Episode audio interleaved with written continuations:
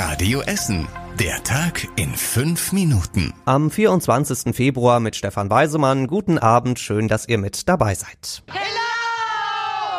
Rosenmontag bei uns in Essen um Punkt 13.11 Uhr ist Umzug Nummer 1 in Rüttenscheid gestartet. Wichtigstes Utensil dabei der Regencape zum Drüberziehen. Auch einige Gruppen haben sich diese durchsichtigen Capes über die Uniform geworfen. Am Straßenrand dann ganz viele Einhörner, Eisbären und Teddys. Kostüme auf jeden Fall, die bei dem Wetter warm halten. Jedes Jahr fiebern wir immer, ob das Wetter hält oder nicht.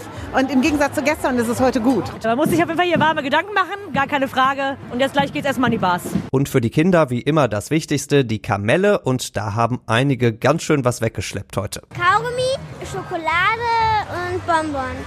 Bonbons und ein paar Lollis und ein paar Chips. Viel Süßes auch bei Umzug Nummer 2 in Kupferdreh und zwar so viel, dass die Entsorgungsbetriebe hinterher noch ganz viele Bonbons weggesaugt haben. Der Umzug ist um 16.11 Uhr mit einem riesigen gelb-roten Konfettiregen gestartet. Der Eindruck unseres Radio Essen Stadtreporters bei den Zügen war etwas weniger los als letztes Jahr, aber es gibt auch eine gute Nachricht. Bei den Maltesern in Rüttenscheid lag zum ersten Mal seit ganz vielen Jahren niemand zum Ausnüchtern. Altenessen wird zu Alpenessen. Könnte tatsächlich bald so sein, denn die erst noch sehr kuriose Idee für eine Seilbahn bei uns in Essen wird etwas konkreter. Die Uni Duisburg-Essen prüft gerade eine Strecke, und zwar vom Bahnhof Altenessen zur Kokerei auf Zollverein. Das Ergebnis soll es im Juni geben, haben wir von Radio Essen heute erfahren. Ist aber noch völlig offen, in welche Richtung das geht. Kann also auch sein, dass so eine Seilbahn bei uns in Essen völlig unmöglich ist. Der Vorschlag dafür ist jetzt ein Jahr alt. Damals ist er noch ziemlich belächelt worden, aber mittlerweile hängen die Stadt, die Essen Marketing und die Ruhrbahn mit drin. Das gibt also schon mal ordentlichen Antrieb für diese Seilbahn. Der erste Test könnte in drei Jahren sein, sagen die Beteiligten. Eine Seilbahn für Kröten wäre vielleicht auch eine Idee, die wandern ja auch gerne und jetzt wieder ganz besonders. Von den Winterquartieren geht's zu den Tümpeln, zum Leichen, unter anderem im Hespertal in Heising, Bergerhausen, Schür und Stehle. An einigen Straßen gibt's da feste Leitsysteme und Straßentunnel, wo die Kröten durch können. An anderen Stellen stehen Fangzäune an der Straße. Da fallen die Kröten dann in Eimer rein und Tierschützer tragen sie jeden Morgen über die Straße drüber. Trotzdem kann an der einen oder anderen Stelle auch mal eine Kröte wirklich auf der Straße drauf sein. Die Stadt sagt deswegen jetzt bitte besonders vorsichtig fahren. Die Krötenwanderung geht bis Mitte April. Ein Windrad im Meer. Das ist erstmal nichts Ungewöhnliches. Ein Windrad im tiefen Meer aber schon. RWE aus dem Südviertel testet das. Ein schwimmendes Windrad. Dieses Windrad wird im Atlantik gebaut, drei Kilometer von der spanischen Küste entfernt.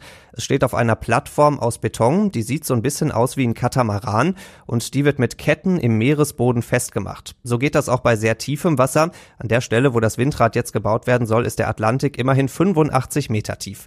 Das schwimmende Windrad soll nächstes Jahr im Sommer fertig sein und der Test von RWE geht dann zwei Jahre lang. Schöne Nachrichten aus der Uniklinik in Holsterhausen. Da sind letztes Jahr mehr als 1700 Kinder geboren worden, rund 100 mehr als noch im Jahr davor. Die Uniklinik ist sich sicher, das liegt an unserem guten Ruf, was Atmosphäre, moderne Ausstattung und Familienfreundlichkeit angeht. Denn insgesamt sind bei uns in Essen im letzten Jahr weniger Kinder geboren worden als noch im Jahr davor, und zwar 5850. Spitzenreiter ist da allerdings nicht die Uniklinik, sondern das Elisabeth Krankenhaus in Huttrop. Und das war überregional wichtig. Großer Schock bei einem Rosenmontagszug in Hessen heute. Im kleinen Ort Volkmaßen ist ein Auto extra in die Menschen beim Umzug gefahren. Es wurden Dutzende Menschen verletzt, darunter auch viele Kinder. Der Fahrer ist extra in die Menschen gefahren, sagt die Polizei. Sie geht aber nicht von einem politischen Hintergrund aus. Der Fahrer wurde festgenommen, konnte bisher noch nicht befragt werden. Damit bleiben die genauen Hintergründe erstmal unklar. Und zum Schluss der Blick aufs Wetter. Morgen bleibt's ziemlich usselig bei uns. Viele Wolken über Essen. Es regnet auch immer mal wieder und es ist auch ziemlich windig.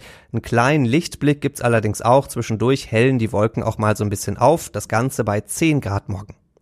Und die nächsten Nachrichten aus Essen gibt's bei Radio Essen morgen früh ab 6 wieder. Bis dahin wünschen wir euch einen schönen Abend. Das war der Tag in fünf Minuten. Diesen und alle weiteren Radio Essen Podcasts findet ihr auf radioessen.de und überall da, wo es Podcasts gibt.